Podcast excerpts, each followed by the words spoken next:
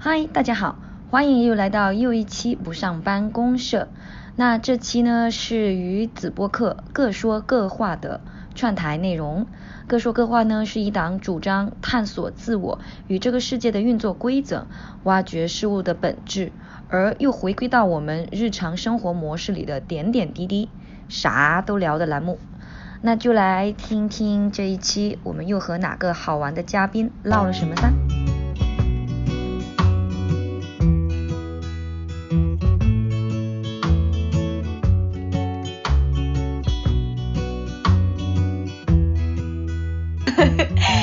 有点紧张，欢迎大家来到第一期的各说各话播客。啊，简单介绍一下，我是主播叶叶，曾经是一个朝九晚五的白领，然后突然想不开，啊，就总之中间阴差阳错，就现在变成了一个正在旅居世界的数字游民。嗯，在慢慢各种国家行走，追求高效率慢生活。呃，然后因为疫情我就回家了嘛，所以回家刚好趁回家的时候。呃，因为考虑到成本的原因，在家闭关是成本最低的一件事情，所以我四月份做了一次两周的闭关，呃，就是关掉了微信，禅修了两周，迷你禅修，然后就想到了这个播客的主意，就觉得我们平时真的被太多信息给淹没了，而我们自己其实每个人都是有表达欲的，就太多想。话想说了，然后我跟我朋友聊天的当中，我就发现其实我们真的都是在自己跟自己讲话，所以干脆就做了这么做了这么一个节目，所以我们也是想要说从这个播客里面找到呃我们每每个人的一种话语权吧，聊聊一些身边的小事啊啊，顺便就是不带负罪感的呃再扯一下呃这个世界啊运转的本质本源规则，或者是人性的可爱点在哪啊，或者是可恨之可恨之处在哪。啊，就说白了，这是一个欢迎大家来瞎扯淡的节目，也就是我在招募下期嘉宾的一个小一个小小小 trick。啊，就好，我终于 我终于扯完了，回到正题。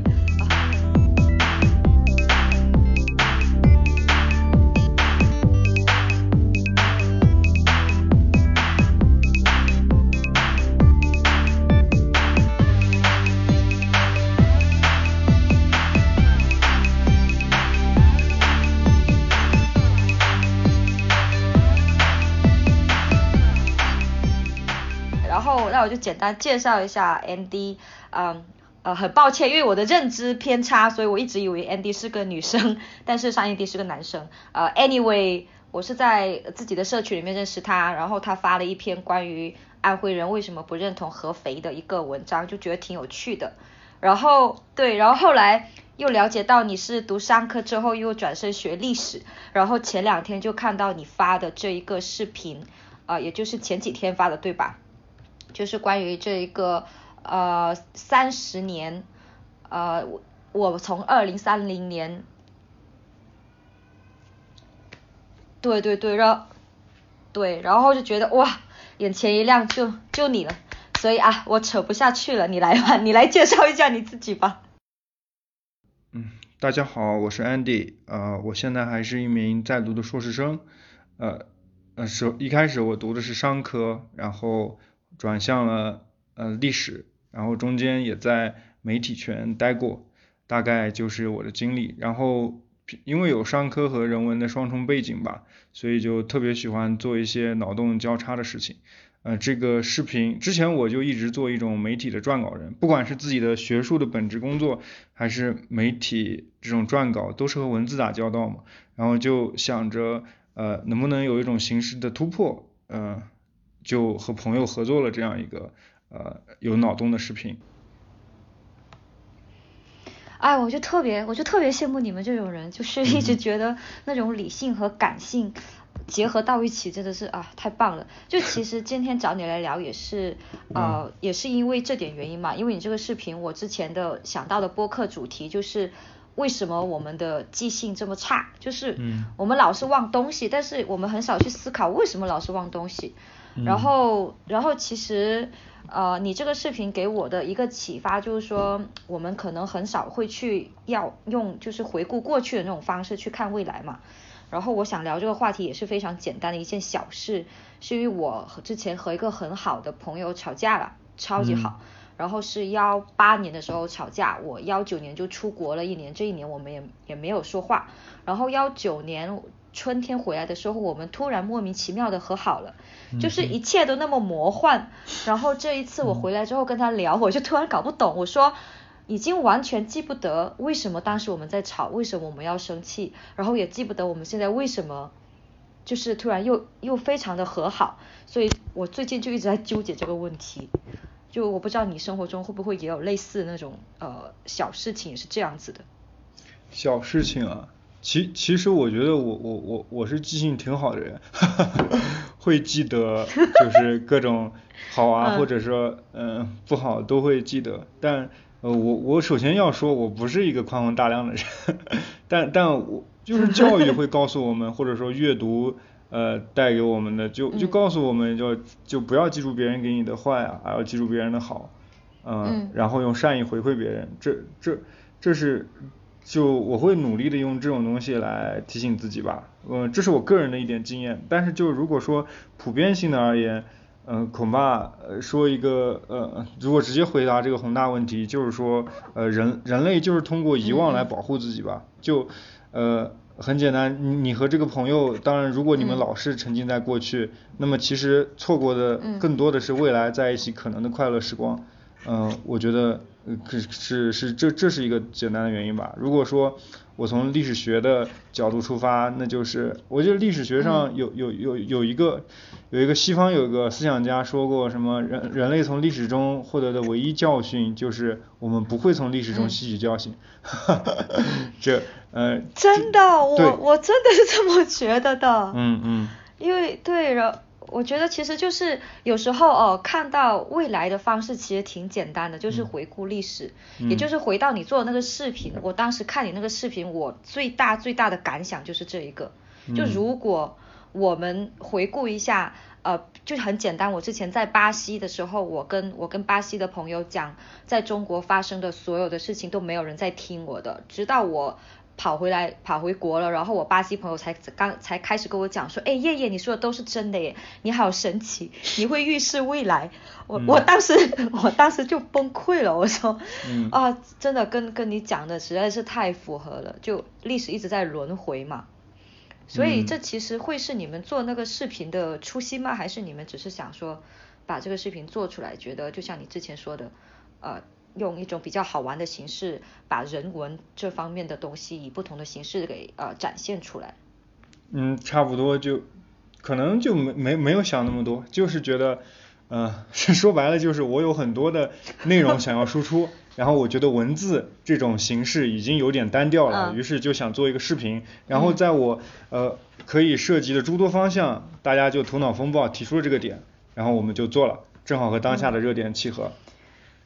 就是这么简单，没有没有想太多。对，当然你说的这个问题，就是你和巴西的朋友说了这个，呃，我我觉得到呃，就是这个问题是比较复杂的，就是说巴西人不会听取，记性比较差，或者说呃不会吸取教训，但但可能呃这还有一点不同，就是巴西或者包括西方大部分国家就没有经历过这种一个疫情带来的社会完全崩塌的情况吧，或者说。呃，在几代人的记忆中都没有这样一种情况，所以我我在想，有时候说，呃，你你刚刚那个问题可能不是说人类为什么记性那么差，可能就是说，呃，为什么他没有听进去你的建议？我我我我自己也总结过，就是很多时候，包括我自己，嗯，在。在要迷茫的时候，或者说怎么样的时候，会呃有些人会给自己的建议，但是当时是无法接受的，哪怕是当时觉得可能呃有点道理，但现实际自己的行动中还是不会采取这个行动，然后等到呃若干年后，或者说一段时间之后回首，会冷静的分析，会说，哎，如果我当时按照他的做，可能会更好，但我嗯觉得这这就像呃。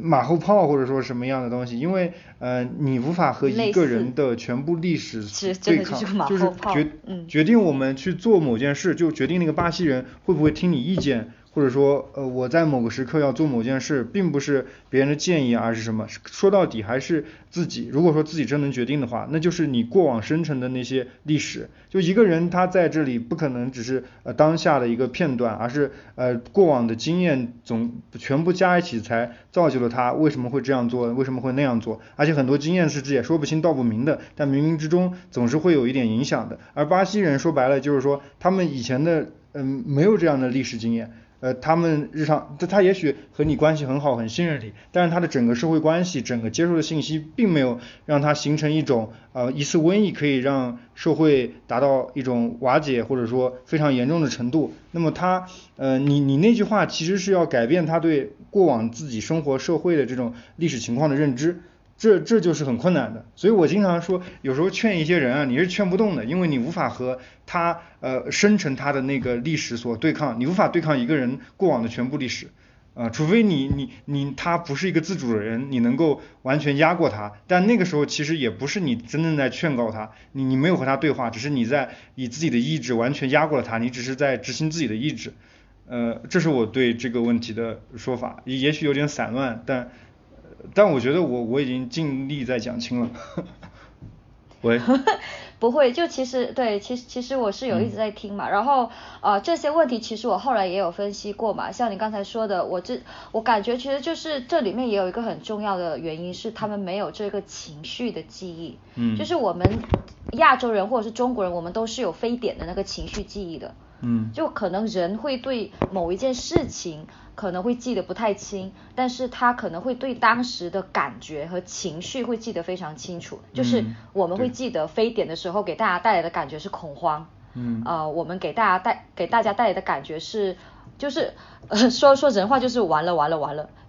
病毒来了，就那种恐慌感很很强，然后呃开始囤货啊，就这种历史记忆都在，所以可能就是是。呃，这段记忆让我们没有遗忘，所以就是呃产生了在国内或者是整个亚洲都都会对这一次的新冠会有比较强的反应吧。这的确也是我在后面有反思过的，就是为什么我当时在南美的时候大家都没有反应的原因，很重应该是很重要的原因之一。毕竟虽然历史在轮回，但是每个人的历史轮回的呃表内容都是不太一样的。嗯，就对。但是对，但是就是这个时候我又会会讲到，就是讲到南美的话，又会觉得有时候，呃，他们有一点倒是挺好的，就是他们会活在当下这一点，我还是挺羡慕的。我就觉得有时候其实，呃，我们现在也是有点会忘了，就说呃，很简单，其实就是活在当下。就有时候太看未来了，可能也会挺累的。嗯，是的。嗯，你就是中国人压力大是吧？呃，这一点好像是所有人的共识，尤其在数字游民那里都会说，国内内卷的非常厉害是吧？就没有没有享受生活，码农什么在国内就要九九六，在国外就可能像谷歌也好，或者说什么地方也好，都是自由弹性工作制，一周呃四十个小时甚至更少是吧？嗯，为什么会这样？对，有时候。呃，有时候我觉得是我的无力感挺强的。我我知道很多时候我是标榜自己不是说有能力，而是我只是觉得我自己幸运，我的家庭压力没那么大，然后呃各种社会压力相对也小，所以我有这种，而且我自己加上我自己也不太在乎所谓的呃要成为 成功人士。就不太可能比较，我是觉得幸我很幸运，我不太在乎这些东西，所以我就会吸收到一点点，就是关于南美也好，欧洲也好，就是活在当下的这一种呃状态吧。所以，但是有时候看着国内的人，我也说不上说可怜大家，因为毕竟大家都有大家的追求。可是就是感觉因为太忙碌，我们都忘了活在当下，其实是一件很简单，但也是很难的一件事情。嗯，是这样。就有时候你对，有时候可能我们真的是，我不不敢讲说大家贪图名利吧，但是好像大家偶尔的时候把这个名或利，或者是有点本末倒置了，就是说哦，我要努力工作，我要得到什么什么，我才能创建美好生活。但是我很想说，大哥，创建美好生活就在你眼前，为什么不抓他？说的对，说的对。就还挺。哎，我我不知道，就像你你拉美，它这个社会环境就就比较鼓励这种活在当下，是吧？那那那我有个问题啊，那比如说像他们嗯，如果他一辈子活在当下，也到老了也没什么积蓄，那边的也没什么社会保障体系吧？那他到老了怎么办？对啊，对啊，所以这所以其实他们老年生活也，如果说是按物质条件来看，他们真的很穷很穷。哦但他们呃，这是他们的缺点，就是嗯呃，他们就是穷，这是无法泯灭的缺点。毕竟凡事都有两面性吧。我是不想要，我是不想要说百分百的跟他们一样的那个性质的。我觉得钱还是一个挺重要的工具，所以我也不能太穷。但 anyway，就是回到这个话题的话，呃，他们有一点我挺我觉得挺震撼的，就是穷开心的能力。嗯，我 我之前真的一直以为呃呃人要有钱，或者是说呃起码有有一定的积蓄，怎么样才才能呃就是开心下去嘛？但后来就发现，只要我饿不死，我有那个技能在手上，我就好像有有了这股饿不死的底气之后，我就好像真的天不怕地不怕了，就。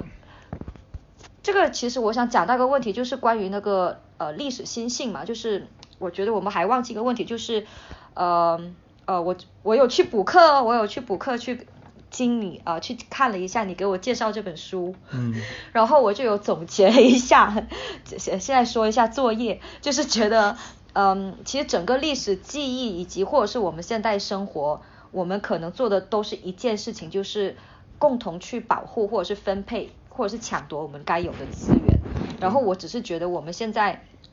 抢夺的有点过度了，嗯嗯，就就忘了我们初衷其实只是想要吃饱，然后喝好。啊，我我感觉这期播客也会被被人骂死，就是我站着说话不腰疼，我就先先求原谅吧。所以我也想知道你你会是怎么。啊、我觉得好像我们现在谈的问题和最开始想的就有一点分叉了，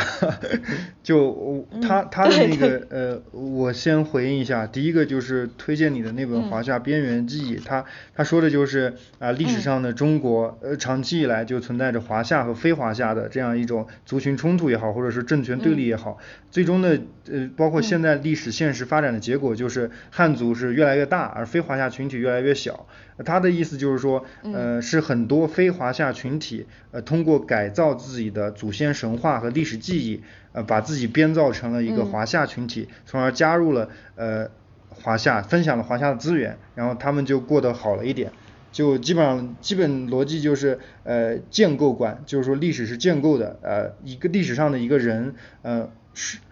叫历史上的某个人群，呃是什么并不重要，重要的是他们为什么宣称自己是这个人，呃这这个就是说，呃大概持的是一种历史建构观，我们可以通过改造记忆，然后来呃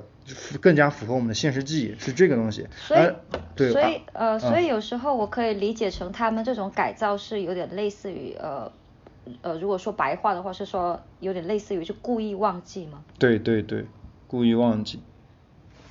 并且要要让别人忘记，嗯，就骗自己又骗别人，骗首先要是让骗 骗了自己，对，确实是这样，就就就就就就比如呃像云南这个地方，它原来就是在原来有很多的那个非汉族群嘛，然后等到呃明代或者说呃某个历史节点，你会看到哗啦突然汉人都数量是非常的多，呃。然后就然后传统的历史认为这都是内地来的呃汉族移民，但事实上，嗯，我我们更倾向于认为是是原来的那些呃少数族裔或者说非汉族裔，他他改造了自己的记忆，然后在生活上也融入了汉族，就是原来没有那么多的汉族移民，而是当地原来那些非汉人变成了汉人，然后这里就一下变成一个汉人的社会了，嗯。嗯，所以那这个其实我觉得就是像书里面说的嘛，呃，我呃我只是班门弄斧一下啦，我就是对这一个东西印象还挺深的，就是呃这种人类的普遍性的族群认同和对我族的这种就是中心思想，说白就是一种身份认知嘛，就可能会导致我们中间会有很多呃对对这种身份的认知有点过度了，所以就从另一个角度讲，就是比如说很多时候我们我们会忘了。我们其实人类都 都这么一个样，其实我们是一个很大的命运共同体，只是因为我们要抢夺资源也好，要分配也好，所以就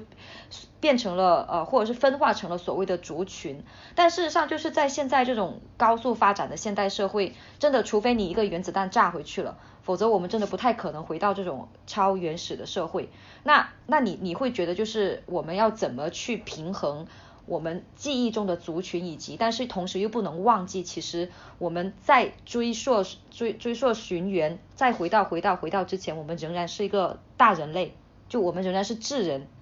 我们就是智人的一个一个大共同体啊。那那马克思已经给出回答了，共产主义啊，你不能不能改变现呃我我知道就这个问题，从从古至今已经有无数思想家。做过那个尝试，就是不管是儒家的那种天下都是呃赤子什么，都政治赤子，或者说呃西方的基督教或者说各种宗教，它都有一种普世情节嘛，就人类命运是功能相连的。嗯。呃，到到真正有形成一种实践的，就是后来什么空想社会主义一路，真正形成实践的，就是历史上波澜壮阔的共产主义运动嘛。然后这个运动 在一定程度上受挫之后，西方资本主义内部也发生了一些呃，就是在不不改变这种呃不进行暴力革命的情况下，呃怎么样就是说来来来把人类的整体变好，于是他们就呃主要的办法其实就是把自己都变成知识分子，进入到文化传媒教育领域，这也就是为什么绝大部分国家教育领域都是左派扎堆的一个原因。嗯嗯是这样，但但我本人我对此是悲观的，我觉得就为什么呀？掌掌握呃就是呃就就怎怎怎么说呢？就是如果说呃马克思的那个时候，他是要像把人类区隔开来的那种东西，给给这种异化人的东西以迎头痛击的话，因为他是从经济生产关系上根本的解决这点，那后来的不断的这种宣扬什么。大爱平等，走文化，呃，什么道德，甚至到最后变成精神分析这种路线，就等于是隔靴搔痒，或者说越走越偏。事实上，这这个东西它它就是，我觉得它就这种现实的力量是在不断减少的，嗯，是这样。我我觉得预期来看，很难会有呃真正的那种消灭民族国家，或者说呃各种。呃，各种把人类分开的界限的东西，因为我们现在所处的现代世界，这种资本它就是基于分工或者说呃各种呃物资呃就是集聚来来产生财富来加速运转，这这套东西的本质上就和我们刚刚想的那个东西是呃不能兼容的，嗯，这这这是我对啊，其实对，其实嗯。对，然后我想说的就是打断你了吗？我还想补充一下就是。中中国的情况，就是可能这一点有有呃敏感嘛，也也不敏感。就是你你刚刚一开始谈的大概意思 就是中国人太累了，太辛苦了，干嘛不享受一下生活？然后，但你的思路是，我们就回到呃全人类的那个角度，就大家都是智人，那其他人能享受呃那样生活，我们为什么不能享受嘛？你你是这个意思吗？不是啊，我只是觉得，呃，我我我说这件事情，其实是因为另外一件事情，是我最近我差点在那个脸书上面跟我朋友吵起来，就可能还还年轻吧，也不叫吵，就是他们，呃，你也知道，就是会有很多攻击呃中国的，就是关于这次疫情的事情嘛，然后我我我其实是保持我相对中立的状态吧，我只是觉得大家都太情绪化了，就大家都太。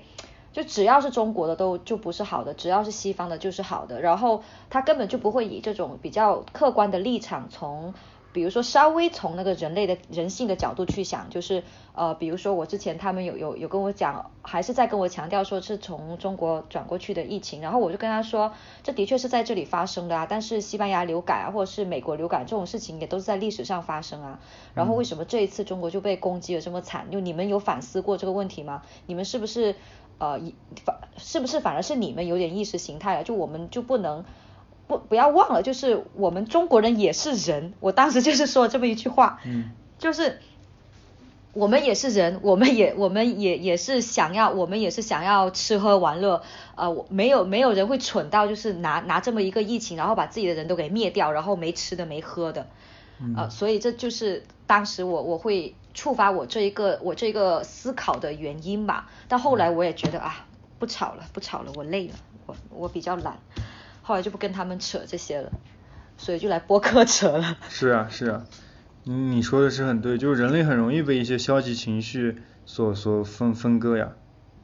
对吧？嗯，就对啊，就情绪是超容易被传染的嘛。对对，这一点我不知道，可能生生物学上都能有那个依据吧。你必须，我发现一个就是基本上只有那些长期接受教育的，那那那那个用用中国人话就是什么白白左带有贬义的，只当当然只有他们是对中国最友好的，他们会会说这是在散播仇恨什么的。嗯，所所以，我我我我我说句悲观的话，就是，就是说欺软怕硬，或者说找人背锅，就是人的天性，或者说是现在这种制度下人的天性。你要要要想避免的话，只能说像他，除非他个人品行特别好，或者说像那种呃那种博爱教育教育出来的那种白左，或者说左左翼关心全人类的人，才才才才能做到这一点。嗯。嗯。呃，对吧？而且我觉得这其实也是一种就是习惯性的，就习惯性的推锅，习惯性的集体失忆，就这这件事情不关我的事情，这就就是就是你的问题，所以可能也是一种自我保护机制吧。对对。但就是有时候会觉得，那我们去研究这些事情，就大家很多时候会会忽略掉了，就是我们是要解决现实问题的，就是很多时候我想说，大哥，你在这里吵，你还不如回家去查一下这个。病毒它的原理是什么？嗯，你你为什么不拿？你要吵可以，我欢迎你吵，但是第一你不要人身攻击我，第二你拿证据来跟我吵好不好？嗯，在这里就是情绪化的讲话真真的会很累，所以到后面的话，我我我也是跟你一样，就突然觉得我挺失望的，就是呃后来就不想跟他们做朋友了，开个玩笑。我觉得大同时，哎，但是你人人人类又是会容易遗忘的呀。过了一段时间，估计他就把这个事给忘了，这样这样这样好呀，这也是一种保护呀，对吧？他通保护自己要甩锅，然后又保护自己又会把自己甩锅 和这件事给忘了，同时你也会忘，然后大家还是能够和睦相处，实现了一种微妙的平衡。所以上帝是公正的，造物主是公正 的。对我我会记得我跟我那个朋友，就是我之前我我是我真的我真的不记得我们到底吵了什么事情，但我真的很记得我当时有一种记忆是，我再也不要跟他讲话了，就很幼稚，像那种小学生一样，我再也不要跟他讲话，我再也不要联系他了，然后就拉黑，然后后来是好像是因为呃。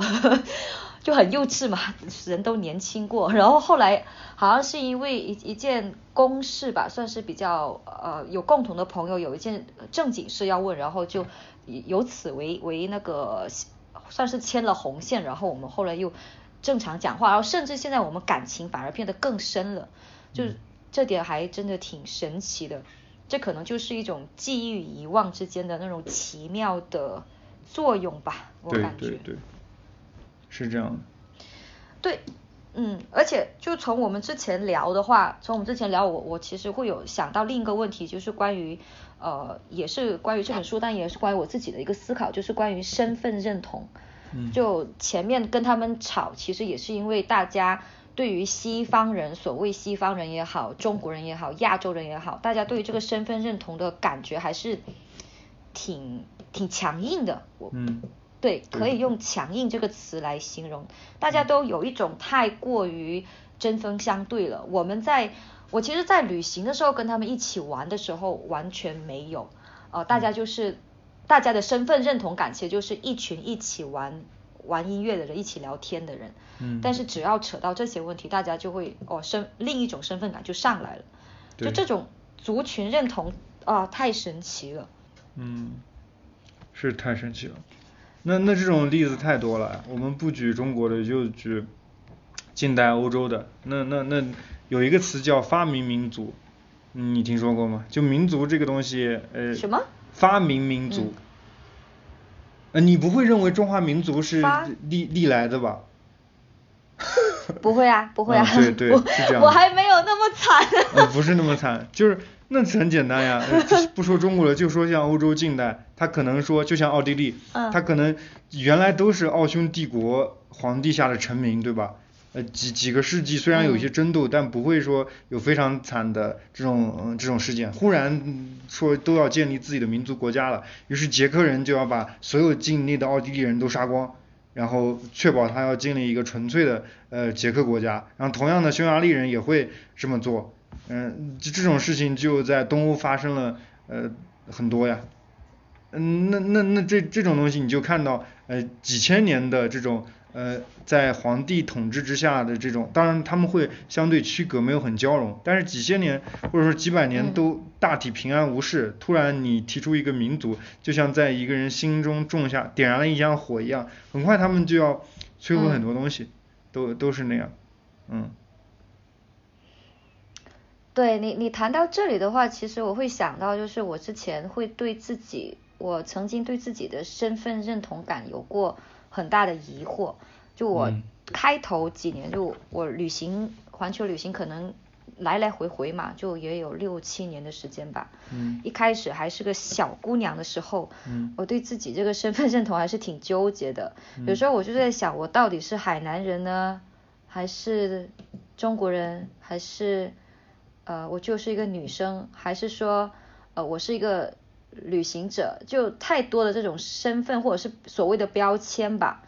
就放在这上面，然后甚至呃还很幼稚的会想说，呃，乡下人和城里人，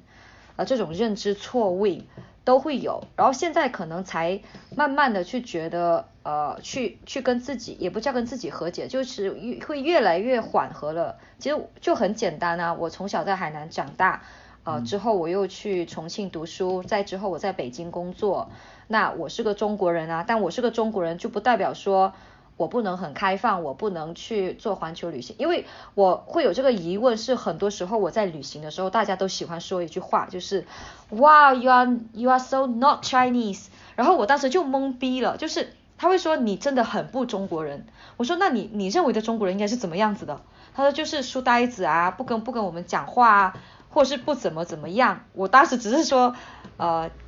小哥小小小哥妹子们，你们应该跟更多的中国人去接触，就这个世界没有没有那么，当然我也明白这是因为他们的信息源的原因嘛，就可能他们也会很少有机会在青旅也好，或者是在其他一些场合也好碰到太多的，特别是中国人吧，这是。就是会会觉得蛮感慨的这种身份认身份认知，哎，我是不是扯远了呀？我不是在讲遗忘的事情吗？很有道理。嗯，就是说，我只是想要告诉大家，我没有忘本。我觉得身份认同这件事，呃，必须承认我没有在这样跨文化环境中，嗯，待过很久，而且而且呃，而且也也还是学生身份嘛。嗯，我我我可能抱有一种，呃呃，我当然知道，就是说这种呃这种这种差别待遇，就是你如果别人有有对你下了一个身份定义，然后往里面套，有时候这种成见是相当根深蒂固的，对。但只是说我我们个人的话，要要不要去落入这个东西嘛？既然我们知道，就是包括我前面说了那么多，很多东西都是。建构出来的，它虽然有一些事实的基础，但是并不意味着它就是完全合理的或者说坚固的。那我就不要管嘛，我只是呃完全考虑自己就是有什么想要什么能不能做到，就按照这个方向去走自己的路就好了。我我我现在不会觉得呃某种身份会给自己带来太多的困扰，当然可能也是因为我还没有到这种身份认同撕裂就是特别厉害的地方。可能和这个也有关系，嗯。对这种撕裂感，呃，我我现在觉得我还算幸运了，呃，还是那句话，我一直就觉得自己是个锦鲤，就可能我，呃，我之前也接触过很多华裔嘛，华裔的朋友了，我当时觉得我自己幸运的一点是我的我的撕裂感还没那么强，我只是我就是一个土生土长的中国人，然后。呃，出国以一个以一个比较开放的中国人的身份，嗯，或其实现在我也没有那么纠结，我现在觉得我就是叶叶，我就是我这个人，然后才是各种在不同场景之下的呃中国人也好，女孩子也好，呃创业者、数字游民这些都无所谓，就看你在什么场合嘛，嗯，但是我遇到过很多就是华裔的朋友，比如说我有个朋友他是那个呃新西兰的，然后我能感觉到他的那种。排斥就是像你说的撕裂感和扭曲感还挺重的，因为他而且他奶奶是俄罗斯人，然后但是他奶奶下一代之后都大大多数家庭成员都是中国人，但他一点中国话都不会说，然后基本上他身边的这种呃家庭给他的历史就历历史记忆，他的历史记忆里面是没有中国人这一个呃记忆碎片在的。所以他后面在跟我聊的时候，他说有时候夜夜我甚至觉得有点羡慕你，因为你比较清晰你是谁，但有时候我就会觉得我有点我有点不知道我在做什么，我我有点不知道要要用什么身份去跟别人对话。他现在好多，但他当时会有跟呃跟我这样讲，就大家的刻板印象可能会很重吧。嗯，是这样的，这个，哎呀，这个是。不不是一讲一两句话就可以轻易带过，嗯，这个是，这个的确是，就这突然怎么突然讲着讲着就沉重了，我觉得。是有点沉重。本来对，本来是要各说各话，其实就是哎讲点开心的，嗯，说白了就是我们不要忘记啊，我们就是人，吃喝玩乐，大家满足这些基本的愿望，真的就很简单，我觉得。就是。呃，如果说呃，如果说这样子吧，我觉得就如果说是回归主题的话，呃，我们之前有讨论过说遗忘，遗忘其实是为了一种自我保护机制嘛。嗯。那呃，我们有时候可以很简单的，如果说我们觉得我们忘了，但我们可以去回想一下非一些非常简单的。内在的规律，比如说我们就是个人，我们最基本的那些生理需求是什么，心理需求是什么？对，就吃喝玩乐。说真的，我个人觉得，然后呃，再用老刘的话说，就刘慈欣的话说，就是找到一件你能迷上的事情，就是你，就你你不用付出，你愿意付出代价、时间和精力去做很喜欢的一件事情，就够了。感觉就是先有一份工作赚钱养你。所以你现在是在。还在读研究生，没有工作是吗？对对对，我研二。哦，但你现在的话还是会做一些，比如说像写这种，就是撰呃，就撰稿类的这种事情，对吧？就对对对，研究加撰稿。对。对，因为我我当时觉得还挺佩服的，这后面你要挖掘的东西还是挺多的。嗯嗯，就是因为本身读的专业也是。历人文历史嘛，加上之前的阅读量积累，我觉得这个对我来说还还比做起来还比较得心应手，术业有专攻吧。我也很很觉得码农什么的都很神奇啊，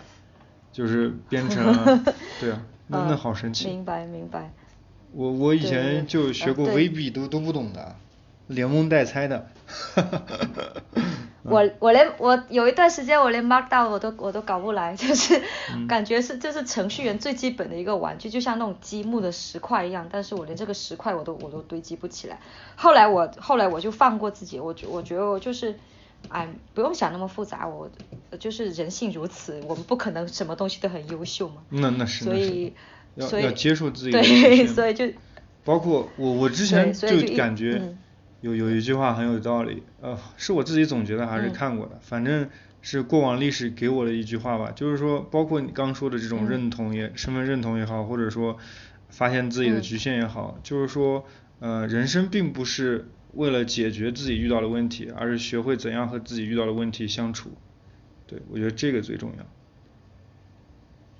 哎，我之前还听过另外一句话啊，我我最后问你一个一个一个一个谜语是。呃，有有一个那那种就是鹅颈瓶，鹅颈瓶里面有一有一朵莲花，然后这朵莲花，然后要怎么样才能不破坏这个瓶子和莲花，然后把莲花拿出来？什么？不破坏池子莲花，把什么？不破坏莲花，不破坏瓶子，不不破坏玻璃瓶，但是也能把玻璃瓶把荷花完整无缺的拿出来，但它是个很细的鹅颈瓶。哦，鹅颈就上面细下面粗是吧？哎，荷花在那个大大的肚子里面，瓶子的肚子里面。怎么拿出来？我不知道哎。嘿，嘿嘿。怎么拿出来？怎么拿出来啊？嗯。呃，这个问你你把这个问题消灭了就可以了，就这不是个问题呀。那我不消灭。因为现实中不存在呀。和他和他好好 相处。对啊。嗯。对啊，就这个这个里面又有扯到就是冥想里面的正念啊等等这种了，但这个也是扯远了，所以就是还是再收再收，就是再再回来。今天的主题就是想想起想起 Andy 过来也是主要是因为他对他对历史的这种呃敏感度吧，我觉得我我觉得还是挺挺佩服也好，或者是挺欣赏的。然后就大家其实就是呃忘记是没有关系的嘛，但是如果忘记了去翻翻历史书就好了，真的。就很多人就是 好了伤疤忘了疼，对吧？但是事实上有时候我们忘记伤疤是为了我们可以继续浪，就是，但是如果你真的想要去，对，但但如果你真的想要去治愈现在活在当下，或者甚至是想象未来，我真觉得就去翻一下历史书，就会发现原来我们的伤疤是这么来的，然后下一次就可以少一个疤。是的，是的。对。我我觉得我也扯的差不多了，行 行，我不知道你你你还，我觉得啊，我想补充一点，就是嗯嗯嗯，就是说现就是为什么你你就一开始就是说为什么说好像历史上有些既往的事情，但是我们不能吸取经验，嗯，就哪怕它是呃很接近那种情况。我觉得残忍的情况就是你不得不这么做，不是说你你记得或者不记得，就是现实或者说各种因素的交相博弈已经把你推到了不得不重蹈覆辙的地步。那那个时候是就你没得选，就天命昭昭呃如此，你在那那就没得办法了。很多时候人人人是面临这样一个困境，或者人或者也好，或者大的呃大的那个恐大的那个。人群集体也也也都面临这样的命运，嗯，就像无数次上演的什么修昔底德陷阱，或者说很多人重重复说纳粹德国和呃日本，甚至于我估计未来也有人会说中国或者怎么样。如果当时更更身段放的柔软一点，对想要挑战的对象更加韬光养晦一点，嗯，对吧？人而且以往那么多历史，他们为什么不吸取呢？那可能真实的情况就是在我们不知道的地方，在呃历史学家所忽视的地方，在呃资源真正紧缺的地方，他们已经到了退无可退、必须如此的地步，嗯。或者其实有时候我我我会想补充个点，可能这就是所谓的历史发展的规律吧，就是从萌芽发展到顶峰，然后又是下沉到最后消亡，就就像我们人一样嘛，我们。我们一直就是经历着从小孩到青少年，又到壮年，到老年，到死去。其实人都一直一直是都这么活的了，自古以来。但但我们还是这样重复的活着。对。所以好像对，好像那既然我们好像不不能抵抗这个规律，那干脆就干脆就好好的活着吧，吃好喝好，真的啊，这句话我最近太挂在嘴边了，可能是我家这边呃吃的太好了，真的不好意思。然后。海南是。最近那个物价物价，我看鸡鸡鸡鸡酒都便宜啊，我都我都想去，我看那个各种豪华酒店都都打打折。对半甚至更多的打折，疯疯狂打折。对对。对，这这其实又是历史的一种红潮。你看，就是像呃有危机来的时候，肯定也有机遇。我又扯一下，就你你你现在有危机，那你你机遇方面肯定就是说，比如说像你说的酒店行业或者是一些其他行业，它肯定会有这种促销在，就有高有低嘛。嗯。然后，然后就是大大家就很简单呃。如果忘了回去翻翻历史书，我觉得还还是那句话，就翻一下明朝那些事啊。我自己觉得明朝那些事还挺好看的，虽然它很适合小白看，但是，嗯，里面的有些规则会会觉得让大家觉得恨铁不成钢，就是哎呀，这个情节不就是跟我们现代社会发生的事情很像吗？或是哎呀，你看就是隔壁老王家他他做的事情跟这个谁，呃，跟跟跟跟跟这个皇帝做的事情其实反正都是一样的。嗯，就是很神奇，对，真的很神奇。大家都在都在重复一样的事情。对。嗯，但回归到本质吧，就是因为这些遗忘也好，历史也好，嗯，我们最后还是要回归到生活本质啊，所以就是遗忘之遗忘之外，就是好好的生活吧。嗯，是好好的生活。嗯。虽然听起来有点犬儒啊。我也并不能给出更好的办法，我也并不能给出更好的办法。我觉得，呃，那个谁是修昔底德的话嘛？如果就是说在这种生活中，如果说有什么建议的话，那就是叫什么幸幸幸福的秘密是自由，自由的秘密是勇敢。那那哪怕说大的规律是不能不能选择的，就是说我们不能去选择这种宏观的结构，但是在个人命运上面还是要勇于承担自己的呃决定做出的风险吧，不要放过就是按自己意志塑造这受世界的机会，嗯，这这就是勇敢吧，也要做好就是说也要做好失败的准备，就像水手敢于承担海上的旋风一样，嗯。激励一下。其实就是对 对，其实就是凡事凡事都是有代价的嘛。就最后总结一下，我感觉，然后我们自己想好这个代价是什么。对。呃，这就行了。然后，对，然后还是回到原来那里面，代价是什么？你还是可以从历史书里面看到。嗯嗯。真的可以相信我朋友们，很难很难用到自己的生生生生命中的，很难说。啊，明白，对，因为其实呃，这个不是跟我们一样的吗？你讲道理跟你亲身经历是两回事嘛。不然我为什么我们以前学的古诗词都没有，都都没有没有反应？但是现在人越来越老之后，会发现一直在打脸。就这些古诗词说的好有道理啊，什么乘风破浪啊，什么云拔云见山高啊等等，就真的只有自己经历过了，才能把这种情绪给同化吧。对对对。嗯，好，那我觉得我真的是扯的差不多了，我我也怕大家烦了。好呀好呀。Andy，你还有什么要补充的吗？没有了，我觉得 我没有在赶你，真的没有。没有了。行。好，谢谢。好，多谢大家的包容，提前。